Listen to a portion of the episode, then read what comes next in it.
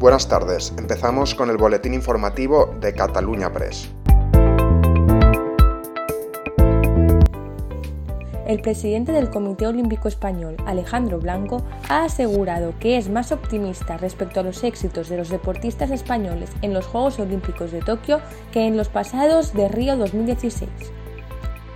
Creo que hay tantas ganas de competir, si repasamos el año 20 y el año 21, hay tantas ganas de competir que la gente quiere que empiecen los juegos, pero ya, ¿no?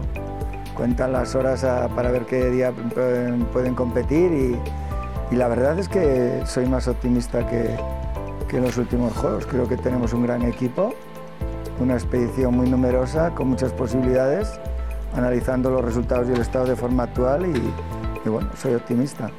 Realista, pero optimista. La diputada de Unidas Podemos, Aina Vidal, ha destacado que la renovación del Consejo General del Poder Judicial es una urgencia democrática y ha instado a contemplar alternativas si el PP persiste en el bloqueo para usar la cúpula judicial como ariete contra el Ejecutivo. En segundo lugar, nuestra preocupación en este caso es sobre el bloqueo que está ejerciendo el Partido Popular en los órganos judiciales y administrativos que requieren pues, de una pronta renovación, como el Consejo General del Poder Judicial, el Tribunal Constitucional o el Tribunal de Cuentas.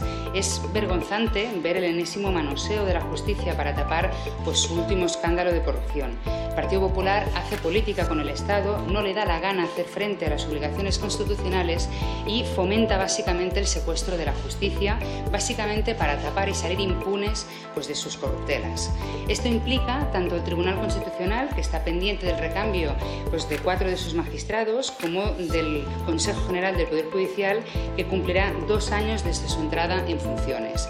Dos años en los que, lejos de reducir su actividad y limitarse básicamente pues, a las atribuciones básicas, eh, se ha movido para consolidar la orientación de la cúpula judicial, nombrando y convocando las plazas de hasta 46 magistrados de altos tribunales que deberían haber sido nombrados evidentemente por el próximo Consejo.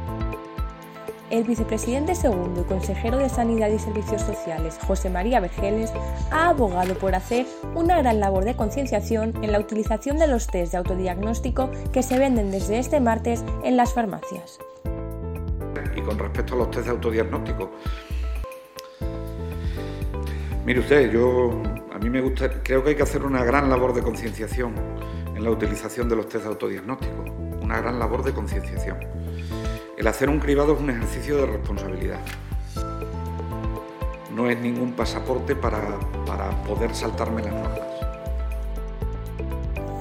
El portavoz de Esquerra Republicana en el Congreso, Gabriel Rufián, ha avisado este martes de que la nueva ley de memoria democrática que va a aprobar el Consejo de Ministros se queda muy corta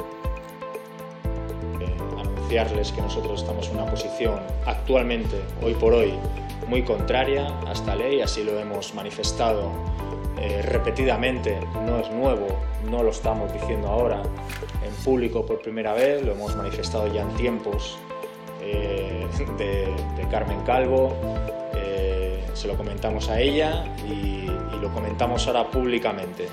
Bajo nuestro punto de vista, el aval la firma, el sello de Esquerra Republicana por motivos obvios es garantía de que es una buena ley y ahora mismo esta ley no tendría el aval, el sello de Esquerra Republicana. Y esto es todo por hoy, seguiremos informando.